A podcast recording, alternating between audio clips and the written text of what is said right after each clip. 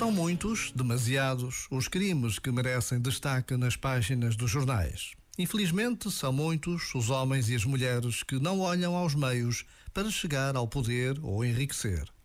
Como nós, tantas vezes, esquecem-se que Deus os criou para coisas maiores, que sonhou para eles um destino grande em que pusessem a render, para o bem, todos os talentos que receberam. E, no entanto, é verdade o que diz a sabedoria popular o pouco com Deus é muito. O muito sem Deus é nada. Este momento está disponível em podcast no site e na app.